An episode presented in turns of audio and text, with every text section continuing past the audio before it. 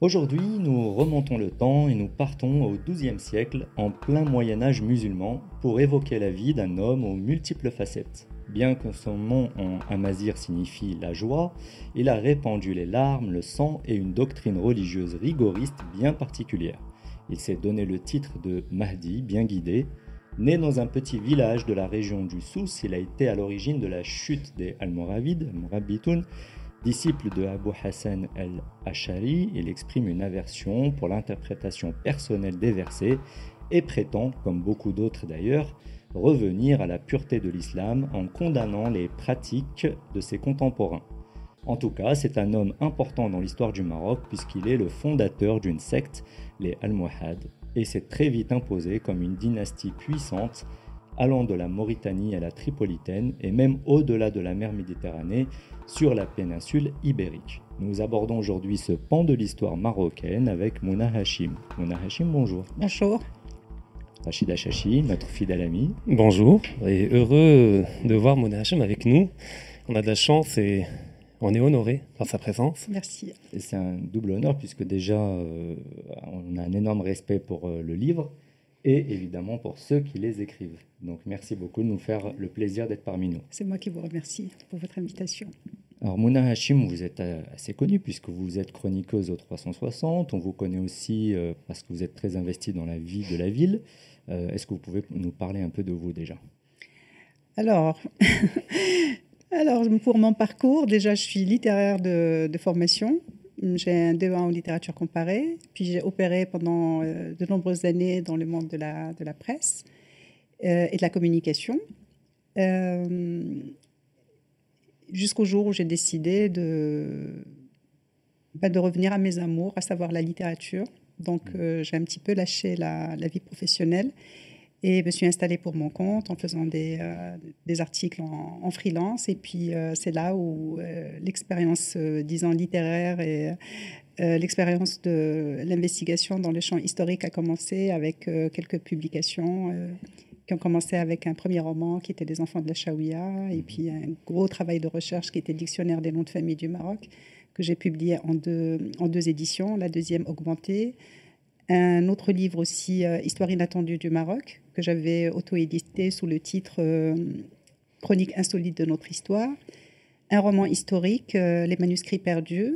Et puis le tout dernier, Bentoumer, tous les derniers jours dévoilés. Et puis un tas d'autres choses à côté, notamment une un documentaire historique qui a, en quatre épisodes qui a été diffusé sur euh, Média 1 TV, qui s'appelait Trek al-Asl, et qui est basé sur euh, mes recherches euh, en généalogie. Donc voilà, un, ensemble de choses comme ça, d'autres choses qui arrivent encore. Euh. D'ailleurs, à ce propos, si vous permettez, j'ai une question, parce qu'il y a, beaucoup de gens, qu'il s'agit de penseurs ou d'écrivains, qui connaissent ce type de rupture dans leur trajectoire de vie qui, au fait, euh, se retrouvent eux-mêmes de rendez-vous avec soi-même. Donc, vous étiez dans, un, dans une trajectoire professionnelle, vous avez décidé d'arrêter en prenant tous les risques qui vont avec pour enfin faire ce que vous aimez. Exact. Est-ce que le déclic, le point de bascule, a été une forme de crise existentielle euh, Vous sentiez étrangère à vous-même et vous ressentiez le besoin, de la soif d'aller vers le livre, vers le roman Ou ça s'est fait graduellement? Est-ce qu'il y a eu une rupture brutale qui vous a amené à trancher? C'était un un cheminement, en fait, parce que moi, j'ai commencé à préparer ma thèse pendant deux années et demie. Et ma thèse est portée sur la courtoisie française euh, au Moyen Âge, avec les quatre premiers troubadours de Languedoc. Et je travaillais en parallèle euh, sur le Tawq al-Hamamad ibn Hazm, le collier de la colombe. Et je vais vous raconter ça comme une anecdote un peu particulière. Un jour, j'ai rencontré euh, un ancien professeur universitaire qui était surpris de voir que je poursuivais encore mes, recherches en me traitant en quelque sorte de quelqu'un de totalement déconnecté de la vie réelle. Et c'est lui, en quelque sorte, qui m'avait poussé vers la vie professionnelle. Et au fait, là, déjà, ça a été une grande crise pour moi parce que je ne comprenais pas qu'un de mes profs euh, qui euh, connaissait quoi, mais, mon attachement à ce, que, je faisais me pousse un petit peu vers ce chemin, sachant que euh, je n'avais jamais, jamais, jamais envisagé la vie professionnelle. Jamais intéressée par l'enseignement, jamais ce que j'aimais, c'était la recherche et pas autre chose. Et donc de là, effectivement, je ne savais pas ce que je voulais faire, donc j'ai un peu tâtonné. Ma première véritable expérience professionnelle, c'était euh, dans une grande institution bancaire euh, où je m'occupais de la communication interne. J'ai été formée par un grand consultant international, etc. Et là, je me suis éclatée, j'ai appris plein de choses parce que quelque part, je suis aussi une grande curieuse. Et ça m'a donné envie, en m'occupant du journal interne de la banque et du journal des filiales, ça m'a donné envie de découvrir euh, la presse grand public. Et de là, je suis partie vers la presse grand public. Et là encore, j'ai appris plein de choses. Euh, j'ai pu expérimenter un petit peu ma plume aussi dans d'autres registres que le registre littéraire habituel. Mais c'est vrai que quelque part, je me sentais totalement étrangère dans, ce monde-là. Euh, euh, j'ai pas vu mon fils grandir. Bon, c'était à l'époque où il était encore euh, tout petit. J'étais un petit peu dans le mouvement perpétuel inhérent un petit peu à certains domaines, particulièrement, le, particulièrement la presse. Et le déclic s'est opéré comme ça. Euh, du jour au lendemain, un jour, je suis partie au travail, j'ai claqué la porte et je me suis juré que jamais je travaillerais plus à plein temps, même si on me proposait les plus grands salaires de la planète. Peut-être qu'il fallait passer par là, peut-être. Mais oui. Pour et puis vous libérer de... Mais oui, mais de toute façon, c'était très enrichissant euh, sur le plan professionnel parce que ça m'a permis d'apprendre euh, plein de choses et puis dans, dans, des univers différents. Et à partir de cette date, j'ai pris une patente, je me suis installée chez moi à la maison. Qu'est-ce que je sais faire? Je sais écrire. Donc, je faisais de la production de contenu pour les entreprises, parce que ça, ça c'était le versant alimentaire, parce qu'il fallait il faut bien... payer les factures. Voilà, tout à fait. Euh, mais à côté de ça, bon, je, faisais aussi des collaborations avec, euh, avec les médias. Et le jour où j'ai commencé mon premier roman, et particulièrement quand j'ai commencé le dictionnaire des noms de famille, j'ai tout laissé tomber. J'ai tout laissé tomber. Euh, particulièrement la production de contenu, même, même, quand je reçois des offres extrêmement intéressantes sur le plan financier, mm. j'ai tendance à refuser parce que je suis plus du tout en phase avec, euh, avec ce monde, même si euh, financièrement, logiquement, je ne devrais pas cracher dessus, mais euh, presque ça me heurte sur le plan éthique. J'imagine que c'est un travail monstre aussi. Bien sûr. Ça me... Recueillir des données, parce que les, les, noms de famille, c'est vous êtes euh, parti comment pour faire ça? Waouh, c'était un travail de fou. Parce qu'au fait, quand j'ai écrit le, Les enfants de la Shaouya, j'ai eu euh, bien sûr à m'intéresser. C'est une fresque euh, sociale qui retrace un petit peu l'histoire d'une famille sur trois générations le long du XXe siècle. Et donc j'ai eu à, me documenter énormément et euh, à lire les livres, oui, mais à rencontrer aussi des personnes qui ont vécu les événements. Des entretiens, des, voilà. des témoignages. C'est ça, surtout des vieilles personnes qui ont vécu la colonisation, qui ont vécu euh, la ségrégation spatiale dans la ville, etc., et, des, qui me rapportaient des anecdotes qu'on ne trouve pas facilement dans les, dans les ouvrages d'histoire. Et, et c'est là, au fait, où je me suis rendu compte que même si j'étais passionnée d'histoire, eh ben, je ne connaissais pas grand-chose à tous ces aspects-là, et puis surtout qu'il y avait un monde un énorme déphasage entre ce qu'on rapporte dans les livres et ce dont recèle la mémoire populaire et qui mérite d'être euh, d'être consulté, euh, enregistré, recueilli, etc. Et, euh, c'est là où j'ai eu au fait l'idée du dictionnaire des noms de famille du Maroc parce que je trouvais que c'était un moyen extraordinaire de raconter l'histoire du Maroc sous le prisme de la, de la patronymie. Mmh. Et, et là, j'ai tout laissé tomber parce que c'était un travail de dingue en termes de recherche. Euh, je passais mon temps à la Fondation El Saoud pratiquement du matin au soir. Je travaillais 7 jours sur 7 parce que comme c'est pas un travail et que c'est une passion, donc forcément ça déborde sur toutes les... et donc ça a pris 5 euh, ans pour la première édition et 4 ans pour la deuxième édition. Mais la deuxième, euh, pour la deuxième édition, je me suis déjà engagée un peu plus dans la vie professionnelle à travers une chronique sur euh, l'économiste à l'époque et euh, une chronique aussi sur la radio euh, du groupe qui était Radio Atlantique. Voilà, donc déjà j'étais un petit peu moins, moins ours dans cette tanière. Alors en restant toujours dans la méthodologie et en restant dans un nom connu du coup, Ben Toumert, que je présente à la caméra. On le mettra en post-prod également, le lien pour l'acheter. C'était quoi la méthodologie de travail du coup pour écrire ça, j'imagine que ça doit être immense, parce que là, vous abordez beaucoup, beaucoup de choses, notamment, bon, bien sûr, sur l'histoire, mais sur euh, même les profils psychologiques, sur l'architecture, sur la gastronomie, sur le, côté vestimentaire, il y a énormément de choses. Comment vous avez fait pour écrire ça? Mais paradoxalement, c'est le livre qui m'a pris le moins de temps de travail. C'est un livre que j'ai bouclé en huit mois. Mais parce qu'il y a tout un travail en amont voilà. qui a été fait tout au long de votre vie. C'est exactement ça. Parce qu'au fait, auparavant, dans les chroniques insolites de notre histoire, euh, j'ai eu à traiter euh, dans un long chapitre de la violence doctrinale euh, sous le règne donc, des, des Almohades, et puis à découvrir le personnage qu'on connaissait tous, mais pas à ce point. et puis. Et puis bon, j'avais déjà des idées sur l'époque, etc. Donc au niveau de la méthodologie, tout ce qui est en rapport avec l'histoire, euh, disons, événementielle, ce ne sont pas du tout les sources et les documents qui, euh, qui manquent. Mmh. Même au fait, quand il s'agit de dresser des portraits physiques ou psychologiques des principaux personnages, parce qu'il faut dire que je, euh, je voue une grande, non seulement passion, mais un grand respect à l'histoire. Et je ne peux pas me permettre de traiter de personnages de cette envergure sans faire tout ce travail nécessaire de documentation pour euh, être en phase avec, au fait, avec sa psychologie, avec, euh, avec ses idées, et puis ne pas être injuste aussi dans le traitement, euh, le traitement des choses.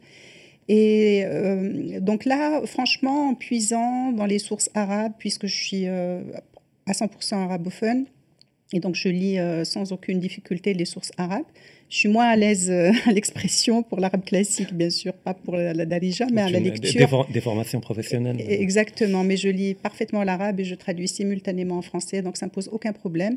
Par contre, là où il y a quand même des difficultés, c'est pour toute la dimension euh, sociale et culturelle, parce que quand il s'agit de... Des, archives là-dessus. Voilà, comment les gens s'habillaient à cette époque, qu'est-ce qu'ils mangeaient, euh, quelle langue ils parlaient, là, ça devient déjà un peu plus compliqué. Mais évidemment, vu que le livre aussi de différentes régions, de, Marrakech, de Tazagort, qui était la, la Zagora actuelle, de Tinmel.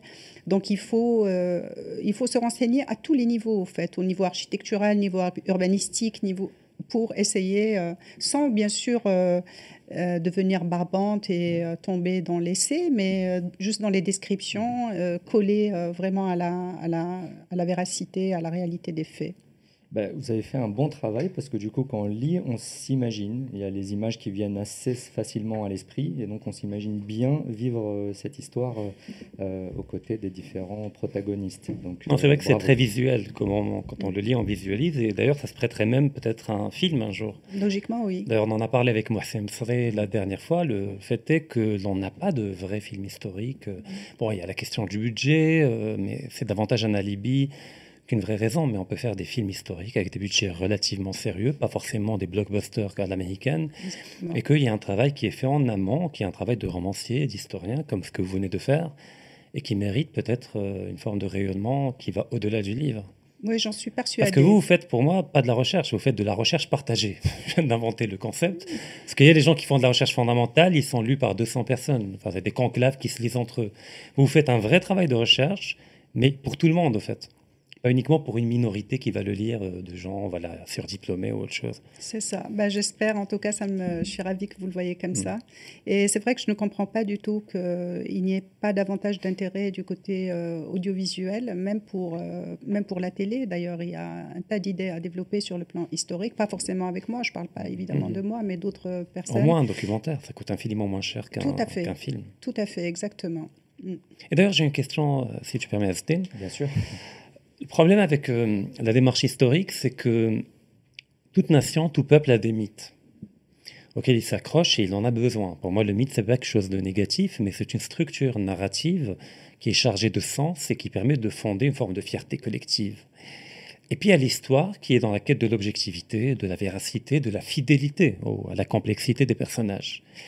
Et en général, quand les deux se rencontrent, eh ben, ça fait pas bon ménage. Euh, dans le sens où l'histoire ne peut pas faire son travail sans casser un certain nombre de mythes, et que le mythe ne peut pas se déployer sans faire taire l'histoire, en quelque sorte.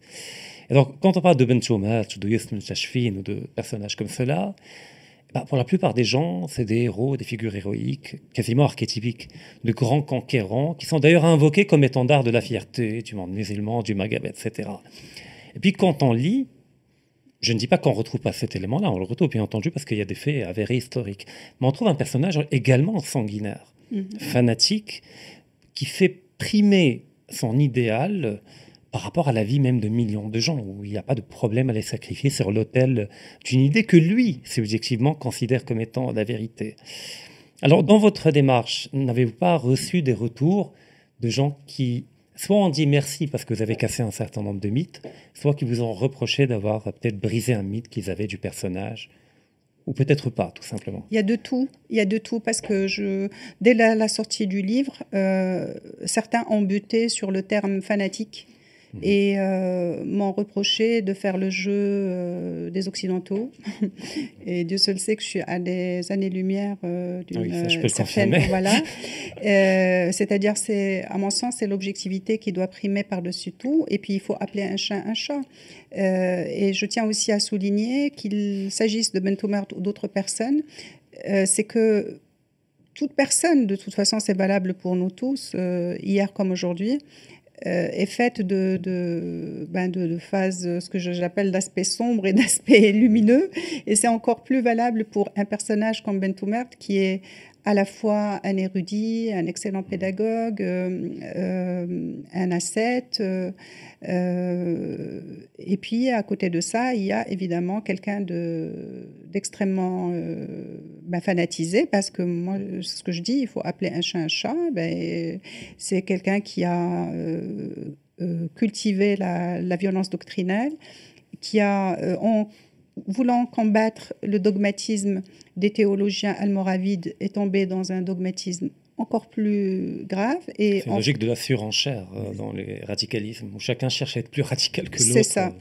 Exactement. Il aurait pu opter, par exemple, pour une euh, réforme de fond politique et sociale et religieuse. Euh, or, il a choisi le chemin de la, de la violence et euh, le chemin du takfirisme, mhm. puisque euh, il considérait par exemple les, ce qu'il appelait lui le mujassimoun, les, les anthropomorphistes, ceux qui attribuent à Dieu des, des, qualités humaines. Et, et, donc, il a halalisé en quelque sorte leur assassinat. Et, évidemment, comment peut-on appeler cela si c'est pas de l'extrémisme et si c'est pas du fanatisme?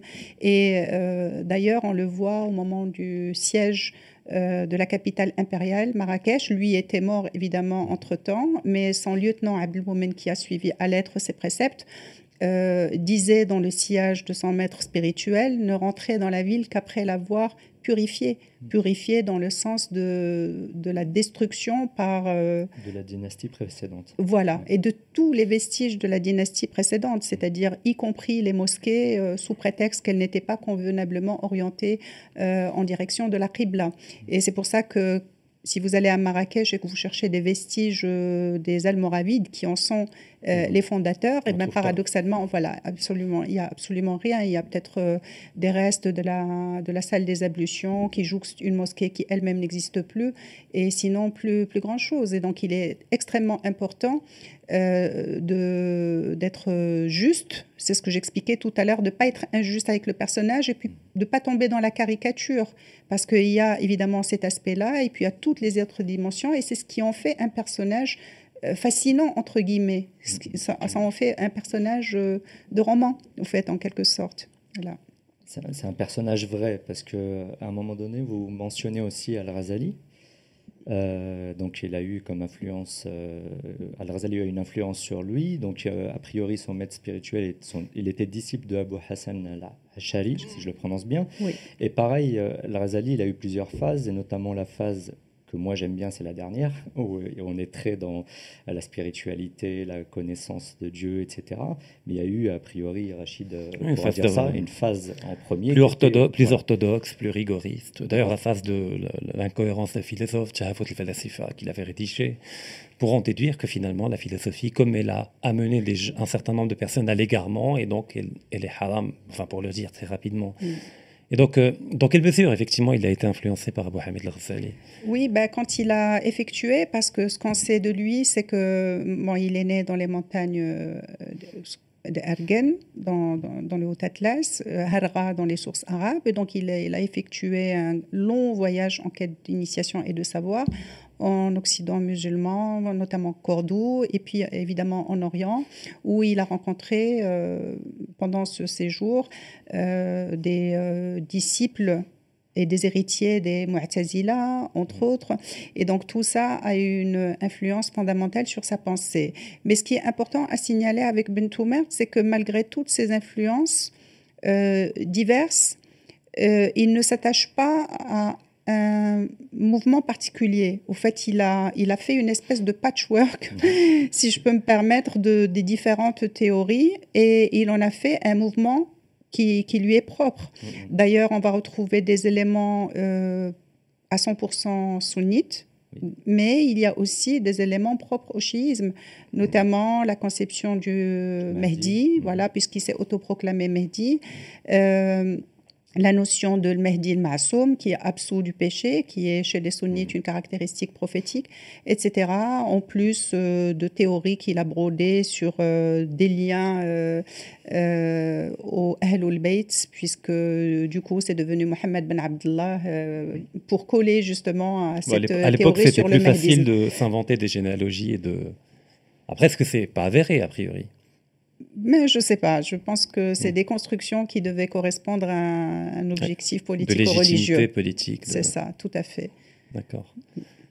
Donc tout ça pour dire que les personnages historiques sont, sont complexes. Ils sont pas noirs Extrêmement, et blancs. On tout à parlait- fait. On donnait le cas de Al-Razali. Al-Razali aussi, il a eu une période de 10 à 15 ans euh, où il est parti euh, dans la nature, évaporé, où il a eu toute une remise en question, où il est parti même en dépression. Il a questionné absolument tous les fondamentaux qu'il avait appris pour revenir plus fort et changer ce qu'il croyait être vrai. Donc les personnages historiques, effectivement, peuvent avoir une complexité et en fonction de quelle période de leur vie, ça peut être euh, d'ailleurs euh, l'inverse, les opposés. Euh, Et d'ailleurs, à ce propos, si on devait établir un parallèle avec le contexte chrétien, entre la démarche réformiste que vous évoquiez, qui n'est pas sanguinaire, qu'il aurait pu adopter, et la démarche violente, on peut dire que Ben Chomat, c'est un peu Savonarole, mais euh, avec moins de... Enfin, je veux dire Savonarole avec moins de réussite politique, parce qu'il a, il a fini sur le bûcher à Florence, euh, après avoir chassé les Médicis de là-bas. Et puis de l'autre côté, le côté réformiste des franciscains. Donc en fait, on ne remet pas en cause l'ordre établi, même si on admet qu'il est pourri en décadence, mais on choisit une autre voie, plus fidèle à la démarche religieuse, alors christique dans le cas européen ou islamique dans le cas marocain. Mais on voit qu'il a choisi la démarche radicale. Et d'ailleurs, ce qu'on vous reproche, c'est le terme radical. Moi, je ne vois pas pourquoi on vous le reproche. euh, Parce que radical, c'est revenir à la racine. Alors, fanatique, ça renvoie également à cela. Et pour lui, euh, c'était une manière de revenir à la racine telle qu'il l'interprète lui. Mais ce qui m'interpelle, c'est que tous ces personnages-là sont en réalité des gens très intelligents. C'est pas des incultes, parce que le fanatisme, on le renvoie souvent à l'ignorance, à des gens, voilà, qui n'ayant pas les moyens intellectuels de la complexité, font le choix du fanatisme comme un choix par défaut.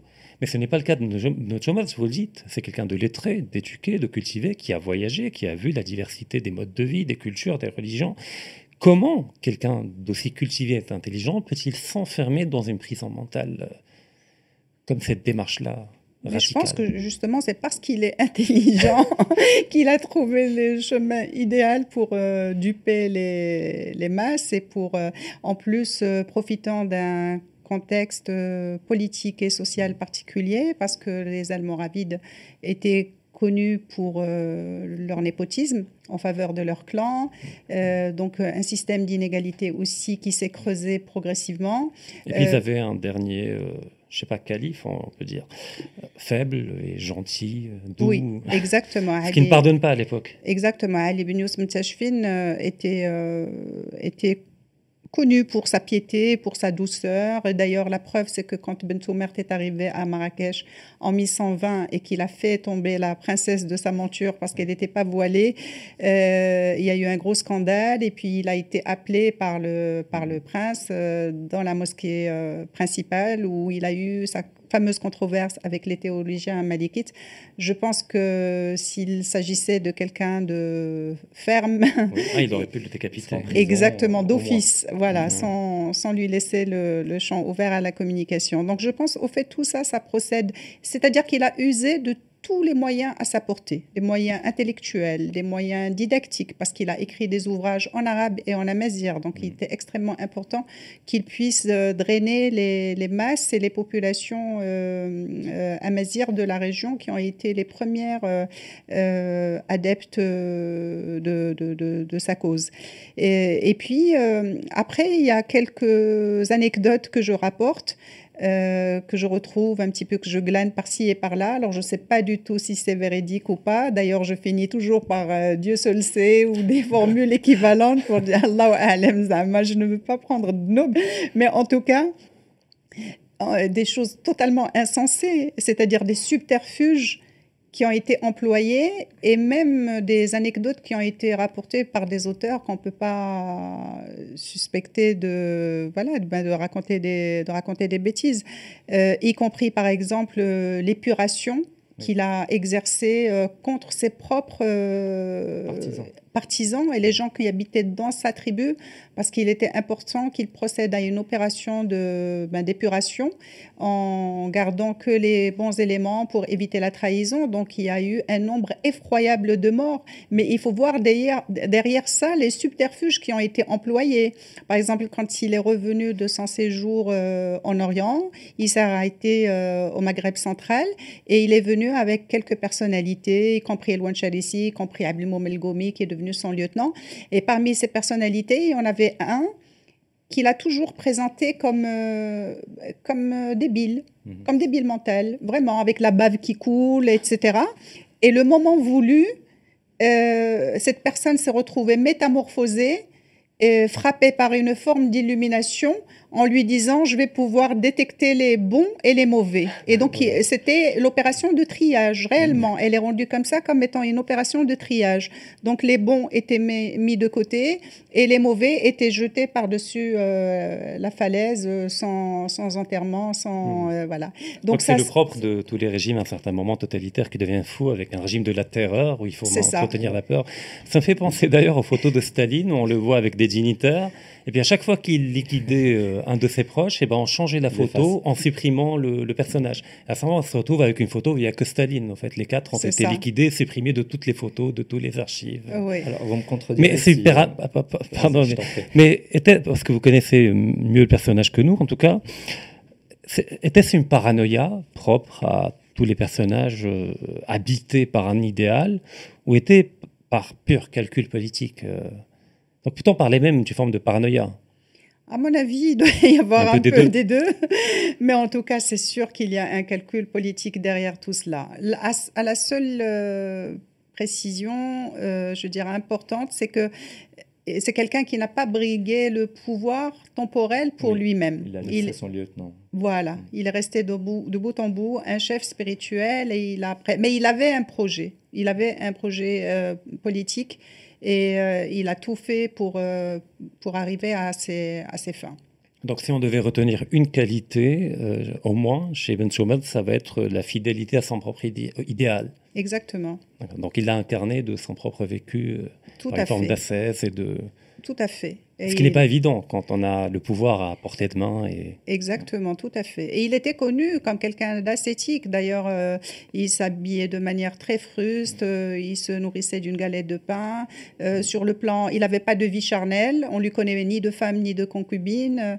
voilà, donc c'est quelqu'un quand même d'assez particulier. Et puis en même temps, au-delà de, de, cet aspect un peu un peu sombre, disons, de sa personnalité, il y a quand même euh, une réflexion à mener sur une personne euh, esselée qui est sortie comme ça d'une région euh, plus ou moins isolée et qui a réussi à jeter les bases d'un empire qui va unifier le Maghreb et l'Andalousie et qui va faire tomber tout un empire qui, qui n'était pas moins important. On peut même dire que la dynamique qu'il a enclenchée, quelque part, a retardé la chute de l'Andalousie ce qui a resserré les rangs, il a refondé un peu l'unité d'un empire qui était en désintégration. Peut-on affirmer qu'il a... Je ne sais pas, parce que d'un autre côté, euh, les Almoravides se sont retrouvés à se battre sur le plan interne, intérieur contre Bentoumert et ses partisans, et sur le plan extérieur, en Andalousie, contre euh, la coalition des croisés. Et donc ça fragilisait le régime qui, dans sa quête de moyens euh, supplémentaires et d'armement, pressurisait les populations sur le plan fiscal et devenait de plus en plus impopulaire. Et donc, en fait, c'était une espèce de cercle vicieux pour les Almoravides, lesquels eux-mêmes étaient arrivés au pouvoir en promettant euh, euh, plus de justice, eh moins d'impôts, ou même pas d'impôts illégaux, et qui se sont retrouvés à instaurer des impôts et tout. Donc, je pense quand même qu'ils ont contribué pas mal, le, le mouvement a contribué pas mal à fragiliser les, musulmans face à la coalition des croisés. Évidemment, il y a eu une reprise en main avec euh, la prise de contrôle par euh, la dynastie Al-Mohad qui a unifié le, Maghreb et l'Andalousie, mais je pense quand même que euh, s'il y avait eu cette réforme dont on avait parlé au début, les musulmans s'en seraient sortis autrement plus grandis sur la durée. D'accord. Mm. C'est un schéma qui revient assez souvent, parce que quand on voit par exemple l'épisode des Omeyyades avec les Abbassides, euh, c'est à peu près la même chose. C'est-à-dire que les Omeyyades, après la mort du prophète, ont pris le pouvoir. Certains disent qu'ils se seraient convertis faussement juste pour euh, s'accaparer le pouvoir. Ils se sont installés. Au début, il y avait une certaine justice. Euh, l'impôt était réservé à certaines personnes, etc. Et au final, à force d'être injuste et à force de pressuriser les gens, les Abbassides ont mené une coalition de toutes les tribus, y compris chiites, et les ont attaqués. Pareil, massacrés, euh, éradiqués totalement ce qu'ils faisaient euh, la spécificité omeyyade et a priori ils ont massacré tout le monde à part un survivant, le fameux euh, Abdelrahman, faucon de. Euh, donc est-ce que c'est un schéma? Et, Alors pour faire le lien avec les temps présents, on a Daesh, pareil, qui arrive, qui dès qu'ils ont un peu de pouvoir, première chose qu'ils font, ils éradiquent le plus possible, détruisent les statues, l'architecture de tout ce qui faisait, de tout ce qui était là avant eux. Bah, je ne sais pas si on peut établir le parallèle, parce que dans le cas de. Pas Daesh, pour moi, c'est la Légion arabe d'Assaïa, mais c'est un autre débat. mais effectivement, il y a le côté iconoclaste euh, de destruction, euh, forme de nivellement simplificateur. Il s'agit de détruire le beau, car le beau, d'après leur conception du monde, éloigne de Dieu, éloigne de l'adoration de Dieu. Par contre, chez les Almohades, en tout cas chez Ben euh, on n'a pas ce côté simpliste il y a un côté radical, il y a un côté sanguinaire, mais il y a quand même une forme de connaissance derrière. Parce que quand on parle de l'ash'arisme, il y a également ilm al-kalam. Donc c'est une démarche également intellectuelle, de déduction, de dialectique, etc. Donc en fait, ceux qui portaient le mouvement almohade, dont notre a été l'initiateur, n'étaient pas des ignorants qui se limitaient à deux, trois hadiths et à un ou deux versets. Mais c'était une vraie réforme profonde qui peut-être est sanguinaire, comme le communisme l'a été, mais derrière le communisme, avec enfin, toute l'idéologie, toute la pensée de Karl Marx. Donc effectivement, par contre, le parallèle peut être établi, c'est comment on peut basculer d'une démarche intellectuelle profonde et complexe vers une mise en exécution qui, elle, est mise en place par des ignares, par des psychopathes, par des gens qui effectivement profitent du schéma révolutionnaire pour déchaîner leur violence, pour régler des comptes peut-être avec des tribus, parce qu'il y a également de la logique tribale euh, qui, qui, entre dans ces petits calculs derrière la, euh, la, la prétention à la réforme. Mais ce que tu évoques euh, tout à l'heure, Asdin, c'est qu'effectivement, on a une logique cyclique, c'est qu'effectivement, on a une dynastie ou un système politique ou une idéologie qui prend le pouvoir au nom de la lutte contre l'injustice, mais comme la nature du pouvoir corrompt, et eh ben naturellement on finit par reproduire le même schéma que le pouvoir que l'on a déchu avant, et puis il y a une autre dynastie qui va venir euh, reprendre le pouvoir au nom des mêmes idéaux que celles qu'elle va abattre. Et, donc en fait, le Morabitoun et le Mouahidoun, les deux se voulaient des, des réformateurs, Exactement. les deux prétendaient une forme de rigorisme, et les deux ont mal fini euh, globalement. D'ailleurs, euh, un des reproches qu'on faisait à Ali ibn c'est qu'il n'a pas su profiter de la propre expérience almoravide, puisque ce mouvement almoravide lui-même est né sous l'instigation d'un chef spirituel qui est Abdullah Ben Yassine, qui était connu pour son rigorisme, qui a commencé le mouvement euh, de conquête à partir du Grand Sud saharien.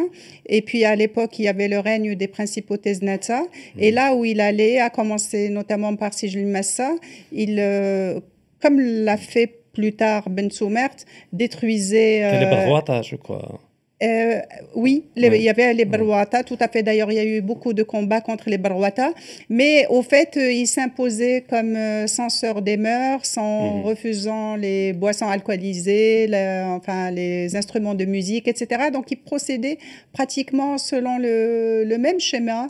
Et de toute façon, ça fait partie des, des thématiques qui font écho avec des choses qui sont arrivées à travers les siècles, parce qu'il s'agit justement de réfléchir à cette notion de, de splendeur et de, et de, décadence civilisationnelle, un peu de, dans la logique, euh, dans la logique euh, khaldounienne, euh, mhm. parce qu'ils arrivent au début, ils ont la niaque, ils, ont, ils accèdent au pouvoir, et puis dès qu'ils goûtent au luxe urbain, ils se ramollissent, et puis on a d'autres qui arrivent, et ainsi de suite, jusqu'à la mhm. fin des temps. D'où le sous-titre où les derniers jours dévoilés. Bon, le cycle est revenu. Euh, on est aujourd'hui à l'époque qu'on vit avec les défauts qu'on peut voir. Dans quelle mesure ce personnage résonne encore dans notre société contemporaine? Ben justement, c'est euh, ce qui donne à réfléchir, c'est ce, ce fanatisme. C'est ce fanatisme parce que euh, nous, on se retrouve un peu tiraillés parce que il y a des vérités qu'on voudrait faire taire pour ménager les sensibilités, pour ne pas être accusé de rouler pour les uns ou pour les autres. Mais je pense qu'au nom de la vérité et de la quête de la vérité, personne ne peut prétendre la détenir, c'est d'être juste dans ces traitements et euh, d'insister sur le fait que ce ne sont pas des mouvements nés d'aujourd'hui, mais euh, qu'il y a des des, des, racines de cette violence remontent à loin dans notre histoire et puis il faut qu'on puisse tout simplement en parler euh, euh, de manière décomplexée et surtout de manière dépassionnée. On n'est on n'est pas pire que les autres. Et puis, voilà, tout à fait. Et puis ces dynamiques de radicalisme sanguinaire, enfin toutes les cultures les ont connues, ce n'est pas propre à l'islam. Exactement. Tout à l'heure j'évoquais Savonarola, mais on peut également évoquer Calvin. Oui. Jamais on a autant brûlé les gens sur des... Mm Aidez-moi, Se débouché euh, depuis la réforme protestante. C'est mm. infiniment plus que durant toute l'histoire du, Moyen-Âge. Et donc, cette logique de réforme radicale sanguinaire, mm. toutes les cultures les ont connues. Donc, il n'y a pas de raison, effectivement, de. Massacre des Vendéens, même les révolutionnaires, effectivement, la terreur révolutionnaire, c'est des, même des centaines de milliers de morts si on compte la Vendée, les massacres de la Vendée et les guerres napoléoniennes, etc. Donc, moi, ce qui m'interpelle, parce que vous parliez avec Asdin euh, de cette logique d'éternel retour, parce qu'à chaque fois on est radical et on trouve toujours plus radical que soi, dans les mouvements radicaux au Maroc notamment, si on fait un micro-trottoir et on demande aux gens adhérents à ces mouvements, citez-moi un héros, une figure archétypique de la grandeur de l'islam, on citera plein de noms, comme Salah Ayyoubi, comme d'autres, mais Peut-être que notre ne va même pas apparaître parmi les archétypes et les noms qui vont être évoqués. Comment expliquer qu'on ne puisse pas chez soi des figures radicales et qu'on va les chercher ailleurs Peut-être le côté Mehdi, le côté chiite un peu Peut-être par euh, méconnaissance tout simplement. Je pense qu'on ne fait pas assez pour faire connaître euh, nos personnalités mm, historiques et justement de pouvoir traiter librement de toutes euh, ces dimensions. Donc euh, évidemment, on a lycée Bentoumert, on a oui. Abdelmoumen, on a mais quand on va piocher un peu et demander aux gens ce qu'ils savent réellement sur euh, ces personnages historiques, eh ben finalement pas grand-chose. Et peut-être qu'il y a un plus grand effort de, ben, de médiatisation, je ne sais pas comment on peut appeler ça, de mise en, en avant en tout cas de, de ces personnes qui qui, ont aussi une stature euh, un peu plus euh, globale à l'échelle du monde musulman, alors qu'une figure comme celle de Bentoumert, malgré tout l'intérêt qu'il peut représenter, évidemment a marqué une grande influence à travers tout le Maghreb, puisque la dynastie va régner, bah, comme vous l'avez dit tout à l'heure, de l'Atlantique à la Libye, euh, en laissant après les Hafsides, qui ont eux hmm. aussi régné pendant quelques siècles et qui étaient qui, qui, doivent leur nom à Abu Hafs, qui était un des lieutenants de, de, de, Bentoumert.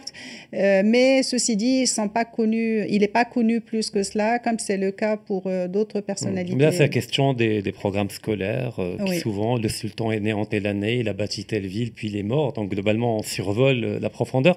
Mais par contre, ce que j'aime dans votre démarche, c'est qu'en même temps, vous mettez en avant le côté fanatique et le fait qu'il ait rendu possible des massacres à grande échelle, ça n'empêche pas au fait de l'invoquer comme un grand personnage de l'histoire. Donc en fait, vous n'êtes pas dans cette démarche d'auto-flagellation que l'on voit dans le monde occidental, où il s'agit de, de, ne mettre en avant que les côtés négatifs de son histoire et en s'interdisant de parler des côtés positifs. Donc vous dites c'était un grand personnage, c'est un génie politique, euh, il, a le flair politique, il a l'intelligence du concept, mm. donc il sait comment vulgariser, comment manipuler, comment etc. Il a fondé un empire, donc tout cela vous ne le cassez pas. Ben donc vous n'êtes pas dans une démarche de déconstruction idéologique, mais en même temps il est vrai qu'il a fait telle chose et telle chose, telle, chose qui n'est pas forcément glorieuse, mm. et que si on veut faire de l'histoire, ben, il faut prendre le tout, le meilleur comme du pire euh, du personnage.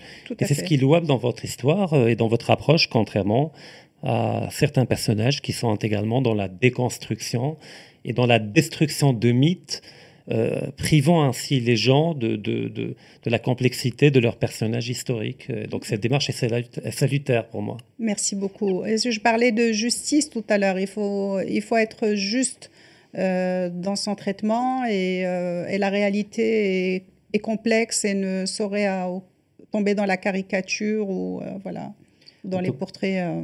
Il y, a une dimension à laquelle vous rendez justice aussi, c'est la femme puisque vous narrez l'histoire via le prisme féminin.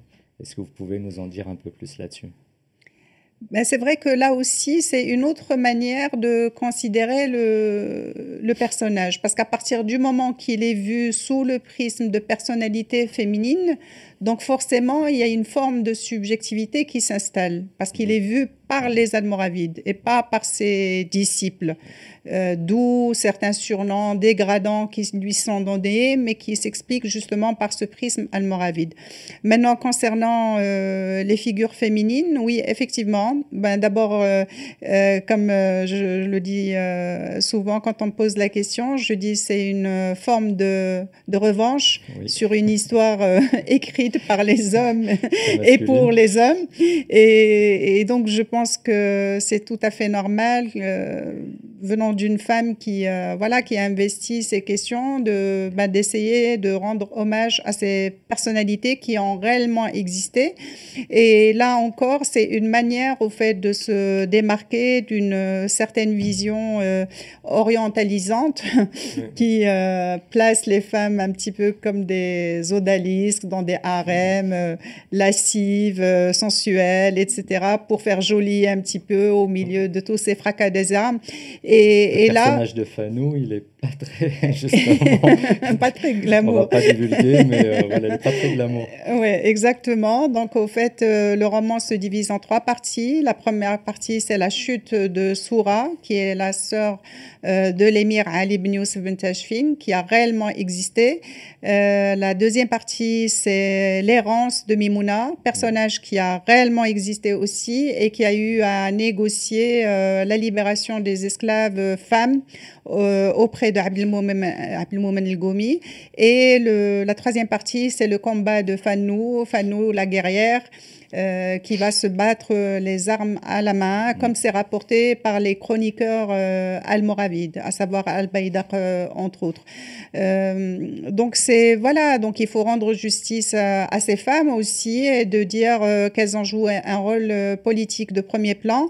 Et ça correspond aussi à, à la société de l'époque, puisque certains sociologues et spécialistes de ces questions ont retenu des traces de dans la société euh, saharienne almoravide. Et d'ailleurs, euh, on remarquera beaucoup, de leurs euh, personnalités historiques portaient le, leur nom, le nom de leur mère. Mm -hmm. Il y a les Ben Fatima, Ben Aïcha, Ben Rania, Ben Sahrawiya, etc. Et donc, euh, je pense que ça en dit long sur le respect qu'on voue à la femme. Et d'ailleurs, ça faisait partie des reproches qui leur étaient faits par les Almohades puisqu'on disait que le pouvoir était quasiment euh, sous contrôle des femmes et, et des théologiens. D'ailleurs, on peut voir une survivance de ce schéma, alors je dirais pas matriarcal, mais où la femme a une centralité chez les Touaregs. Oui. D'ailleurs, dans votre titre, euh, il y a un clin d'œil assez intéressant. Quand vous dites le dernier jour dévoilé, vous ne parlez pas des femmes, vous parlez des hommes qui voilaient le visage, le Mordabeton, Moulet Chamoun, les Lemchona. Et qu'au fait, avec l'avènement des Almohades, les hommes se dévoilent et oui. les femmes se, se voilent, voilent. dans un schéma de basculement euh, Tout total. C'est exactement ça. En plus, il faut rappeler que le fond de population de l'époque était majoritairement amazigh et que bah l'arabisation oui. du Maghreb et du Maroc est très tardive. Exactement. Qu'effectivement, la femme avait un statut très central, comme dans la plupart des sociétés tribales où effectivement euh, elle n'a pas encore connu cette perte de statut que les femmes ont connue lors de la sédentarisation des, peuples. Et donc c'est également une forme de, de, de, de, correction de notre imaginaire que vous tentez de faire, parce qu'on a peut-être un prisme arabe de notre histoire, on voit que toutes les dynasties avant parlaient arabe, écrivaient arabe, étaient de mentalité arabe, alors que c'est faux. On a eu des dynasties et des périodes de notre histoire majoritairement amazigh qui font partie de notre histoire et de notre identité et qui ne parlaient pas arabe pour l'essentiel de la population. Après, corrigez-moi si je me trompe, mais les Almohades en prenant le pouvoir, euh, j'ai peut-être un souvenir un peu erroné, m'avaient imposé que le prêche du vendredi soit fait en amazigh et pas en arabe. Franchement, je ne sais pas. Parce que moi, ce que j'avais lu, c'est que, en fait, personne ne comprenait le prêche en arabe dans la plupart des villes du Maroc et les villages. Ce qu'on peut comprendre, c'est un peu comme les liturgies en latin que mm. personne ne comprenait. Euh. Et donc, il y a également cette logique peut-être ethnoculturelle qui est en sous-bassement dans tous les événements que vous narrez dans votre roman. Pour le, pour le prêche, je sais absolument pas, mais c'est sûr que sur le poids de, de la masérité, c'est euh, évident à tous les niveaux. Mais c'est tellement évident, c'est tellement évident. De toute manière, euh, même si on remonte euh, l'histoire, le royaume de Neucourt dans le Rif, c'est une personne qui arrive et qui s'installe au sein d'une région totalement amazir et qui fonde la principauté mm. de Neucourt. Quand on revient à Moulay Idriss, c'est un homme esselé arrivé d'Orient et qui fait alliance avec les Auraba Amazir. Après, il y a d'autres principautés, euh, notamment euh, les Beni Midrar à Massa, qui sont pareillement des zénètes amazirs. Il y a toutes ces principautés zénètes qui ont régné pratiquement un siècle sur l'histoire du Maroc, qu'on met pas suffisamment en avant dans les livres d'histoire et qui sont bon, ben, à 100% amazirs les Almoravides sahariens euh, Oui, effectivement, d'ailleurs, j'allais venir, même le Sahara marocain actuel, à l'époque, était majoritairement amazir, culturellement. Tout à fait, totalement. Pas majoritairement, intégralement. intégralement, tout, à fait, puisque de toute manière, même euh, contrairement aux préjugés, même euh, l'islamisation a apporté très peu d'Arabes. Elle a été d'abord le fait de tribus amazirs orientales qui ont été, elles, les premiers contacts avec les Arabes en Égypte et qui sont mhm. venus des régions de Tripolitaine et qui ont contribué à, à la conquête musulmane dans une euh, confusion au fait euh, maintenue entre islamisation et arabisation. Or, il y a eu islamisation, mais il n'y a pas eu forcément arabisation. Et mhm. l'arabisation, elle sera plutôt le fait des Bédouins Beni Hillel. qui, voilà, exactement, qui sont eux, paradoxalement, arrivés euh, euh, sous les ordres, au fait, du sultan Al-Mohad qui les a déportés euh, jusqu'aux plaines atlantiques. Hmm. il voulait au départ les utiliser comme Canon en Andalousie, mais après il est mort et voilà, ils sont retrouvés libérés et ont envahi les plaines atlantiques. Voilà, tout à fait. Donc, même des régions qui sont considérées comme étant arabophones. Euh, la question euh, à se poser, c'est que est-ce qu'il s'agit de régions arabes ou arabisées ou Comme la région de Kala. Voilà, tout à fait. Le fond de population est amazir, mais il se croit comme étant intégralement arabe. Voilà. Bon, l'élément hilalien a été euh, important dans ces régions, mais l'empreinte amazir est encore extrêmement mm. présente dans les arts populaires, dans, les, dans la mm. toponymie, etc. Et puis ça crée un syncrétisme et une synergie qui, va, qui rend l'identité de la culture marocaine spécifique. on n'est pas en train de segmenter, de dire d'un côté. Effectivement, ça produit une synergie, une forme de richesse et de vitalisme culturel. Et c'est ce qui fait que nous soyons marocains, justement, et qu'on ne peut pas euh, dire qui est à 100% mm. arabe et à 100% mm. berbère. Et d'ailleurs, je dis toujours, la notion de race pure est fondamentalement fasciste. Mm. Donc, euh, forcément, il y a des mélanges qui sont opérés à travers les siècles, avec d'autres apports encore, encore ethniques et mmh. culturels et qui font la spécificité marocaine. marocaine. Donc on est dans la question de la langue. Euh, c'est un livre écrit en français. Mm. Est-ce qu'il y a une traduction en arabe ou en amazigh?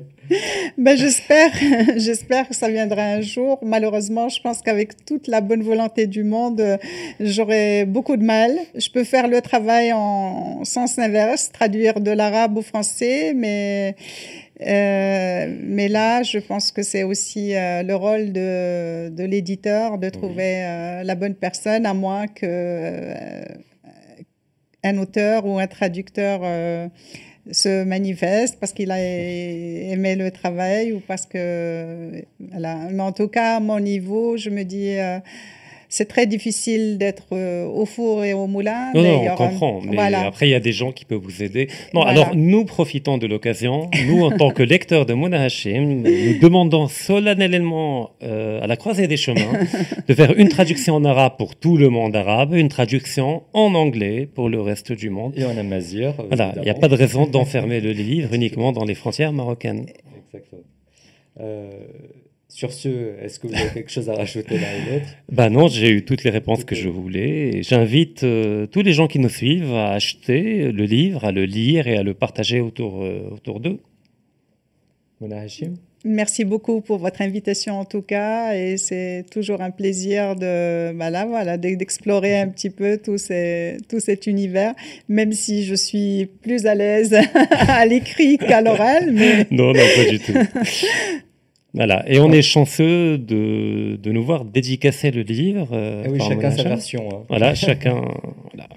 Donc, euh, je vous recommande Ben Toumer, tous les derniers jours dévoilés, écrit par Mouna Hachim. Vous pouvez vous procurer un peu partout Mm. sur commande. Publié à la croisée des chemins. Et merci beaucoup, Mouna Hachim, pour votre présence. C'était un grand honneur. Merci, Rachid, pour vos précisions. Et euh, bah, comme d'habitude, c'était un plaisir.